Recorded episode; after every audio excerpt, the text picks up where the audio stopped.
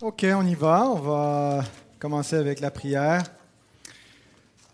Notre Père, nous voulons te bénir parce que tu es le Dieu de toute miséricorde, de toute grâce parfaite. Merci pour tous les bienfaits que tu nous accordes dans cette vie et dans celle qui est à venir, Seigneur. Merci du Fils unique que tu as donné pour que nous puissions avoir la vie éternelle en lui. Merci, Seigneur, pour... Euh, tous ceux qui ont cru cet évangile dans l'histoire avant nous, qui l'ont défendu, même souvent par leur vie, et que nous puissions à notre tour nous montrer fidèles, étant entourés d'une si grande nuée de témoins. Que tu puisses bénir euh, ce jour mis à part et qu'il serve, Seigneur, à nous rapprocher de toi. Amen. La dernière fois, on a vu euh, le, début de l'histoire des Huguenots. Donc, on est dans le dernier chapitre de ce cours où on étudie euh, la réforme en français. Et donc, on commence avec les Huguenots. Euh, on s'est rendu, euh, on a vu comment la réforme montée en France était même une force politique, un parti significatif.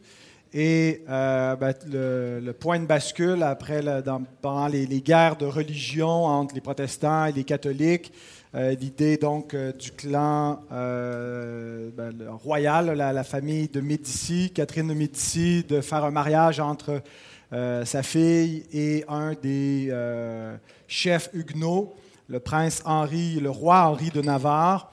de les unir par mariage. Et puis finalement, les choses ont dérapé dans la capitale lors de la célébration de ce mariage et le massacre de la Saint-Barthélemy. Alors aujourd'hui, on reprend l'histoire avec euh, la suite. Tous les Huguenots n'ont pas péri, bien sûr, dans ce massacre. Il y en a eu beaucoup, mais beaucoup ont fui. Euh, le, règne, de Charles IX n'a pas duré longtemps après ce massacre. On le voit ici sur cette image, terrifié par sa mère qui veut euh, avoir l'acte de régence et puis il est auprès de son épouse. Alors, il en fait, euh, c'est un peu euh, une interprétation de l'histoire, mais que Charles IX euh, serait mort jeune, 24 ans, rongé par les remords. en fait, il ne se serait pas remis de, de, cet événement-là. Catherine de Médicis, tant qu'à elle, n'a pas montré autant de regrets. Elle est morte plusieurs années plus tard, en 1589 méprisé autant des catholiques fervents anti-protestants que des euh, protestants eux-mêmes, euh, parce qu'ils considéraient que les, catholiques considéraient qu'elle euh, était trop tolérante. Là, elle influençait trop une politique de tolérance de Henri III, son fils qui va remplacer Charles IX. Et dans les œuvres littéraires des protestants, elle est souvent dépeinte comme une, une sorte de Jézabel. Alors, après la mort de Charles IX, c'est son frère Henri III, qui était déjà euh, un souverain euh, en Pologne de mémoire, qui va euh, monter sur le trône de France. Et donc, il devient évident, après quelques années de règne, que ben, Henri n'aura pas de, n'a pas de, de, de et que euh, dans l'ordre de succession, le premier qui peut prétendre à la couronne, c'est son beau-frère, Henri de Navarre, qui a marié sa sœur, le fameux mariage de la Saint-Barthélemy, euh, qui est un protestant, un chef euh, des Huguenots. Alors, c'est un peu la panique dans le camp catholique, parce que surtout, on voit que Henri III, de, de, bon, de bonne collaboration avec le roi de Navarre, et puis Qu'est-ce que ça signifie si jamais euh, Henri meurt, euh, ben, que la France va être dirigée par un huguenot?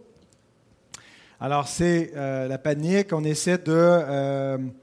finalement, il y a une ligue catholique fervente, la Sainte Ligue, qui se forme pour influencer la politique et il y aura euh, par moments des, conflits armés qui vont euh, dégénérer aussi entre Henri, les deux Henri, Henri III et Henri de Navarre, euh, mais ils vont finir par éventuellement se, réconcilier contre d'autres clans catholiques qui veulent essayer de une espèce de coup d'État pour tasser le roi puis mettre une autre famille sur le trône.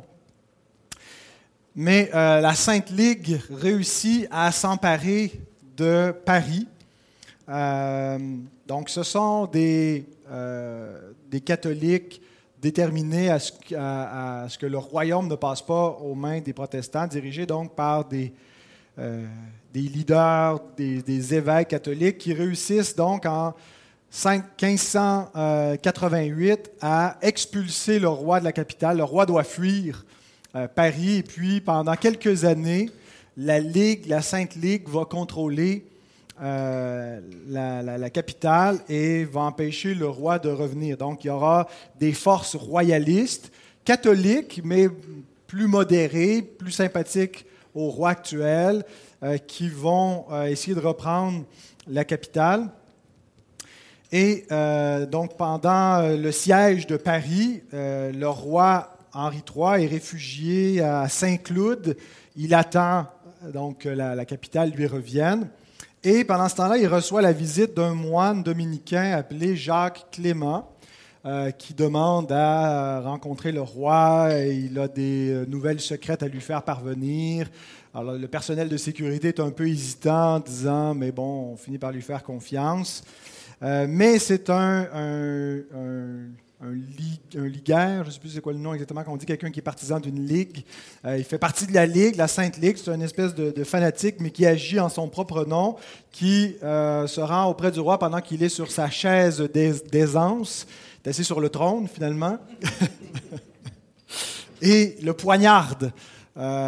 Et donc, euh, immédiatement, euh, Jacques Clément, il est euh, exécuté, défenestré par les autorités. On le jette là, du haut de, de, cette forteresse où on, se trouve.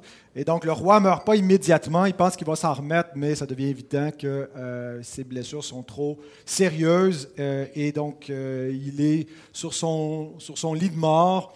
Il désigne Henri de Navarre comme son euh, successeur selon euh, l'ordre de succession qui était euh, prévu. Donc, c'est ce qu'on voit sur cette scène, Henri de Navarre qui serait désigné par Henri III. Et donc, Henri III fait promettre à ses serviteurs qu'ils vont honorer ses volontés et l'ordre de succession tel qui était prévu, qu'ils vont posséder à ce que la, Ligue catholique est en train de, fomenter pour renverser la suite des choses. Alors, qui est Henri de Navarre? Henri de Navarre a épousé euh, Marguerite de Valois, la reine Margot. Il y a un ouvrage d'Alexandre Dumas intitulé La reine Margot, c'est inspiré de cette, euh, reine-là. Euh, donc, c'est, le roi de Navarre. Depuis le royaume de Navarre, c'est une petite enclave qui, est, qui, est, disputée entre l'Espagne et la France qui va, euh, devenir sous la France via euh, Henri de Navarre. Il va passer finalement ce titre de roi de France et de roi de Navarre à ses successeurs, toute la série des, Louis XIII en montant. Euh, et alors, il est un Huguenot. Euh, il va euh, être roi de France de 1589 jusqu'à sa mort euh, 1610, 1612, je ne sais plus exactement où, là. je ne vois pas sa date, mais ce qui est intéressant, c'est que c'est sous euh, son règne que Québec va être fondé par Samuel de Champlain en 1608. Donc, un roi protestant. Enfin, il ne sera, pas protestant longtemps, longtemps, vous allez voir, mais quand même. Alors, euh, la France, elle est principalement euh, catholique, euh, comme on a vu dans le, il y avait quoi, peut-être un 10% d'Huguenots, mais le reste, c'est une population catholique. La Ligue, qui sont les purs et durs, ne reconnaît pas la légitimité de la succession, mais il y a des forces royalistes qui sont catholiques et qui acceptent euh, la succession que Henri de Navarre devienne roi de France, donc Henri IV de France. Euh, mais euh, les, forces royalistes lui demandent rapidement de renoncer à sa foi protestante, d'abdiquer, d'embrasser le catholicisme, ce que Henri IV refuse de faire. Mais il s'engage solennellement à respecter la religion des catholiques et qu'il y aura, il y va faire euh, cesser ces guerres de religion qui perdurent depuis euh, les années 1560. Et donc, il poursuit le siège de Paris, qui avait été euh, commencé par son prédécesseur, Henri III. Et la Ligue va résister pendant plus de cinq ans. Donc, de 1588 à 1594, la Sainte Ligue réussit à euh, garder la capitale, mais euh, finalement, Henri III va avoir le meilleur, sauf que dans euh, le va-et-vient de ces affrontements, et puis l'Espagne qui s'en mêle et tout ça, et puis là, il perd des troupes catholiques qui ne veulent pas se rallier à un roi protestant. Il finit par abjurer en 1593 sa foi protestante pour rallier les forces catholiques en disant Paris vaut bien une messe euh, bon, les, certains contestent l'historicité de ces paroles-là, mais euh, c'est peut-être aussi parce que les protestants se sont sentis trahis, puis que c'est comme ça qu'on a rapporté son, changement d'allégeance. Mais les protestants l'abandonnent à ce moment-là. Les, armées euh, huguenotes se considèrent trahis et l'abandonnent, mais avec le, ralliement des forces catholiques, il peut reprendre Paris en 1594, sauf que ce n'est pas la fin des guerres de religion. Les affrontements entre les Huguenots et les catholiques se poursuivent. Euh, donc, c'est euh, des, affrontements violents, sanglants, qui perdurent depuis quelques décennies. Et euh, Henri IV va signer un accord de paix en 1598. Le 13 avril 1598, c'est l'édit de Nantes. L'édit de Nantes, c'est un édit euh, qu'on considère important dans l'histoire huguenote, dans l'histoire des franco-protestants, euh, parce que c'est l'édit euh, qui nous donne, qui donne une place aux protestants dans le royaume de France officiellement. et souvent, on, quand on pense à l'édit de Nantes, on l'imagine comme une espèce d'édit de, gracieux de, euh, où on, dit qu'il faut cesser la persécution envers les, les protestants, mais c'est plutôt un traité de paix entre deux belligérants, les, les forces huguenotes et les forces catholiques qui s'affrontent, et puis on négocie la paix. Donc, ce n'est pas nécessairement que les, huguenots étaient juste le, parti persécuté, puis là, un bon roi bienveillant décide euh, qu'il faut être tolérant envers, eux, mais c'est vraiment la négociation d'une entente euh, entre les deux parties.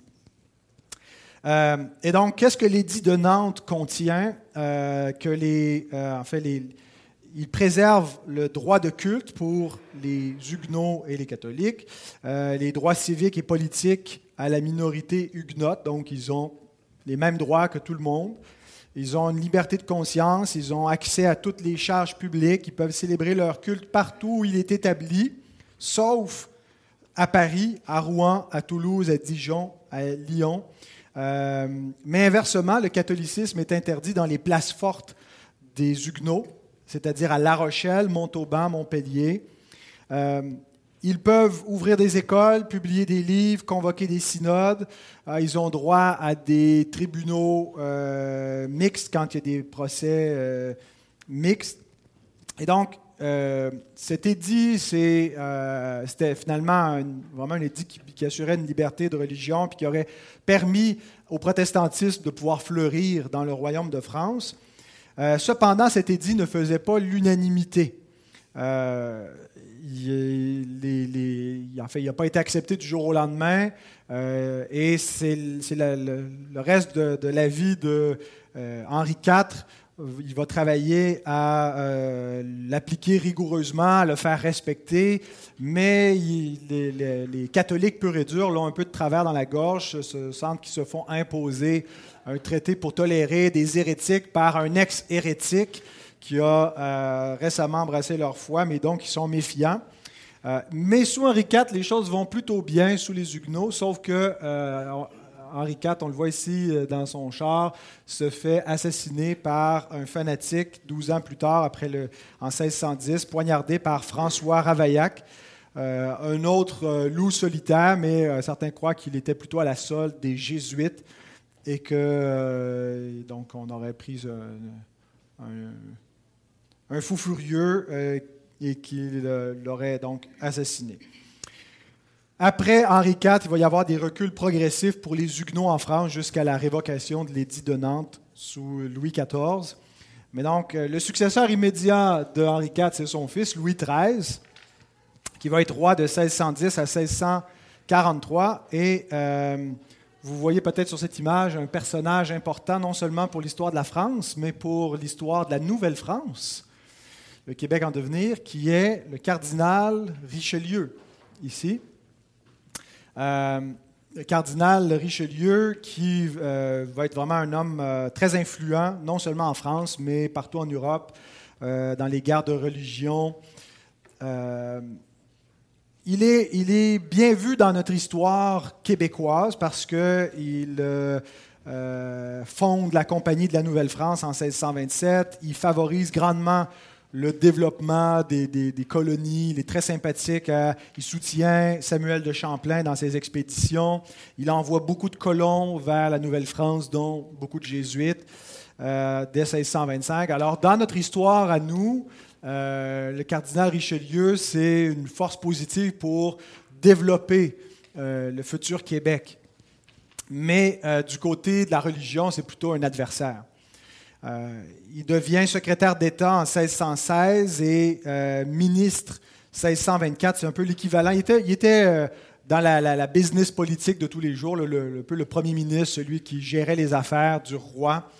et il était opposé à l'édit de Nantes parce qu'il considérait que ça faisait des Huguenots un État dans un État. C'est comme si on a finalement deux États et que c'était une situation euh, déplorable. Alors, il a euh, combattu les Huguenots malgré l'édit de Nantes et, euh, en en leur faisant littéralement la guerre.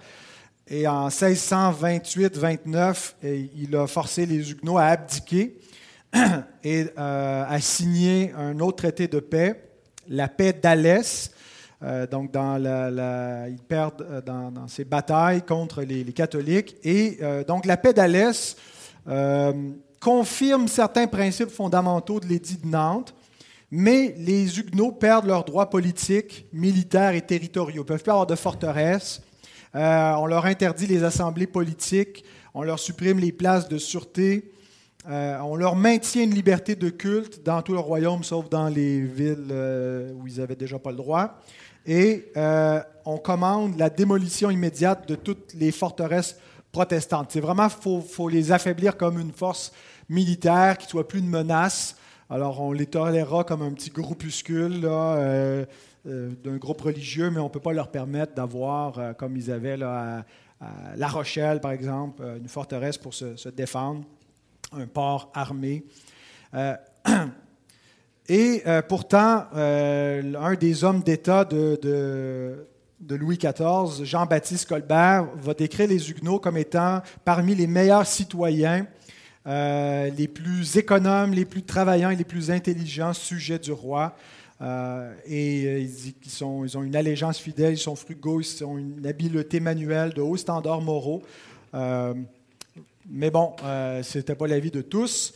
À la mort de Louis XIII, c'est son fils Louis XIV qui accède sur le trône. il n'est qu'un jeune enfant en 1643 lorsqu'il devient roi et il va dominer toute la moitié, la deuxième moitié du XVIIe siècle et euh, le début euh, du XVIIIe. Il règne jusqu'en 1715. Alors, euh, il, pendant donc les, premières 20 années de son règne, euh, il y a un conseil de régence et finalement, ce n'est pas tant Louis XIV qui dirige comme il est, il est mineur, il n'est qu'un enfant. Euh, c'est le successeur du cardinal Richelieu. Le cardinal Richelieu décède presque en même temps que, Louis XIII euh, et celui qui le remplace, c'est le cardinal Mazarin. Il était ici, donc Mazarin. et Mazarin, donc, il euh, lui, il, ne continue pas la politique favorable à la Nouvelle-France, euh, mais il continue la politique défavorable envers les Huguenots. Donc, il est ennemi de tous les côtés, de notre point de vue à nous. Euh, et quand Mazarin meurt, le roi supprime le poste de premier ministre pour gouverner personnellement. Euh, Louis XIV a euh, une vision de la monarchie de monarque absolu de droit divin, monarchie absolue de droit divin. Euh, il répond aux parlementaires qui sont opposés à son, son absolutisme que l'État, c'est moi. et donc il n'y a pas besoin de partager le pouvoir.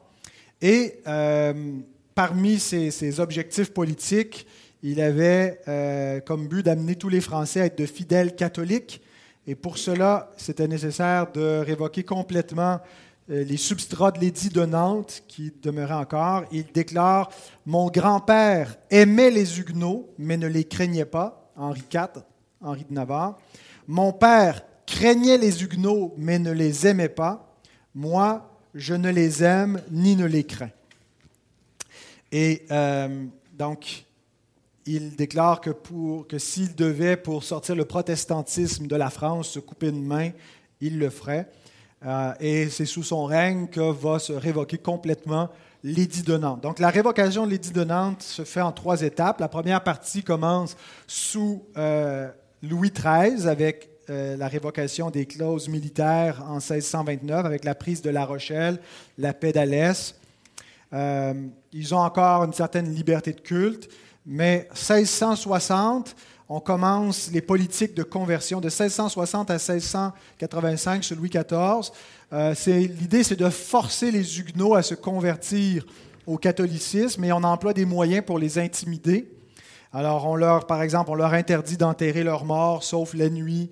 Euh, ils ne peuvent pas être plus de 12 personnes lors d'une réunion. Dans leurs écoles, ils n'ont pas le droit d'enseigner autre chose que la lecture et l'écriture.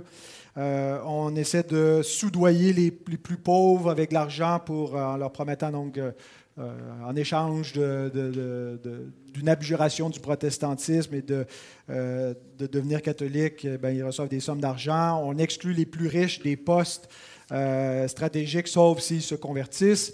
Les pasteurs sont interdits de prêcher et on a la pratique des dragonnades qu'on voit ici et qui a été aussi favorisé par Richelieu, qui l'a employé aussi en Nouvelle-France pour les quelques Huguenots euh, qui se trouvaient ici, euh, qu'on verra dans les, prochaines euh, séances. donc, les dragonnades, c'est qu'on envoie un dragon, c'était comme ça, on désignait un soldat comme ça, et il loge dans une famille protestante aux frais de celle-ci, et il a tous les droits comme lorsqu'il se trouve en territoire conquis. et donc, c'est vraiment l'idée d'intimider, de rendre la vie misérable de ces protestants pour les forcer à se convertir. Euh, et donc, ce que ça pourrait faire, c'est oui, de, provoquer soit des, conversions, des fausses conversions catholicisme d'apparence, mais de euh, produire un protestantisme clandestin et de forcer euh, une immigration vers le, Nouveau Monde et puis d'autres pays d'Europe. Et comme l'immigration augmentait, bien, Louis XIV interdit euh, cette immigration-là, euh, en il veut forcer les Huguenots à se convertir, pas à fuir. Et puis, euh, ceux qui se font prendre à fuir le pays sont envoyés aux galères. 1685, la révocation définitive de l'édit de Nantes par l'édit de Fontainebleau, où Louis XIV signe le 18 octobre 1685 cet édit-là.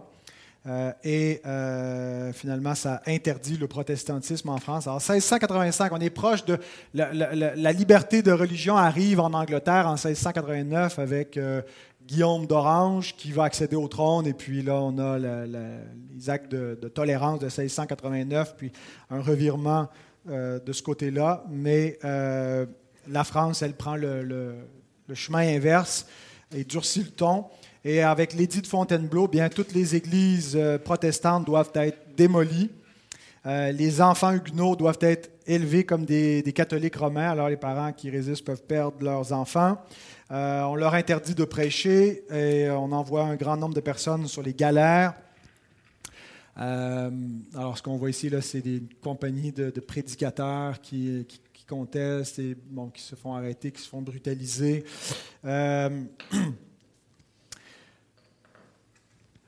Alors, un grand moment d'exil, comme euh, avec la Saint-Barthélemy euh, qui a précédé euh, la, fuite de beaucoup de protestants français ailleurs. Ben, ils, essaient de fuir aussi, mais clandestinement, puisque l'exil ne leur est pas permis. La fuite. et donc, ils vont vers l'Angleterre et ses colonies. Beaucoup de, Français viennent, des Huguenots français viennent euh, en Virginie, en Caroline du Sud. C'est pour ça qu'il y, a des noms français dans la Nouvelle-Angleterre et dans les anciennes colonies anglaises, mais de gens qui ne parlent plus du tout le, français. C'est de l'immigration qui remonte au 16e, 17e, 18e siècle. Euh, vont vers l'Allemagne, la Suisse, les Pays-Bas. Donc les pays protestants euh, les Pays-Bas et ses colonies vers le, Cap, vers la Nouvelle-Amsterdam, qui est aujourd'hui New York. Euh, on estime qu'entre 200 000 à 300 000 Huguenots dans leur histoire se sont exilés de la France. Certains historiens croient que ça a été vraiment un facteur euh, qui, a, contribué à affaiblir la France dans la, quête impériale entre l'Espagne, le Portugal, l'Angleterre euh, et, les Pays-Bas, donc tous des, pays qui, des nations qui essayaient de conquérir le nouveau monde puis de, prendre l'expansion. Euh, et la France était assez bien positionnée par rapport à tous ces royaumes-là. C'était quand même une des superpuissances d'Europe. Euh, mais qu'en faisant ces, guerres civiles, en persécutant euh, et en s'appauvrissant d'une grosse partie d'une population euh, utile, bien, ça ne l'a pas aidé vis-à-vis des, autres, des autres nations. Donc, les, les, protestants vont éventuellement être rétablis en France, mais en fait, la, sous Louis XIV, ça ne va pas très bien, mais les successeurs à Louis XIV, le, protestantisme reste officiellement interdit, mais l'interdiction est appliquée de façon euh, moins militante. Euh, on tolère un peu plus les protestants un peu clandestins. Euh, et c'est ce qui permet à de nombreuses communautés huguenotes de euh, de subsister malgré ce, climat de, persécution. Et donc, il y a toujours eu, depuis la Réforme, des protestants euh, dans le royaume de France, mais en minorité.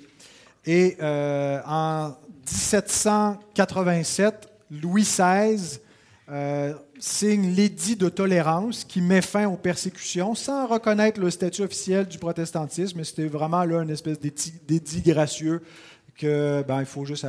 Euh, ça, on ne restaure pas les dits de Nantes, mais on va euh, leur accorder des droits civils sans qu'ils aient besoin de devenir catholiques et les tolérer. Mais euh, deux ans plus tard, c'est la Révolution française, 1789, et c'est cette révolution qui permet aux protestants français de retrouver une liberté avec la Déclaration des droits de l'homme et du citoyen. c'est une révolution qui persécute, là, euh, qui, s'attaque à toute la, religion, puis qui essaie d'établir le, euh, c'est un peu la, religion du siècle des Lumières, puis le, euh, rationalisme, et puis la, raison. Dans Notre-Dame, la, basilique Notre-Dame de Paris, qui a brûlé dernièrement, on a pour un temps mis une espèce de statue qui représentait la déesse de la raison et avec un culte à cette déesse. Alors il y avait, une sorte de ressurgence de, paganisme mélangé avec la, religion de la, raison du siècle des Lumières. Mais en même temps, euh, autant qu'on persécute euh, le, clergé, tout ça, on donne de l'air à tous les groupes marginalisés, puis on adopte euh, le 26 août 1789, la Déclaration des droits de l'homme et du citoyen. Et euh, donc, euh, c'est ce qu'on voit là ici, cette déclaration-là, qui va permettre aux protestants et à d'autres groupes qui, sont, qui étaient marginalisés d'avoir une liberté de conscience, une liberté de presse, et il va leur permettre de vivre. Alors, il y a un recensement en 2006 qui évaluait que 2% de la population de France se déclare protestante contre 65% qui se déclarent catholiques. Euh, et sur ce 2 là, c'est des protestants euh, libéraux, pas que évangéliques. Donc 2% ça représente 1,2 million sur 63,4 millions euh, d'habitants en France en 2006.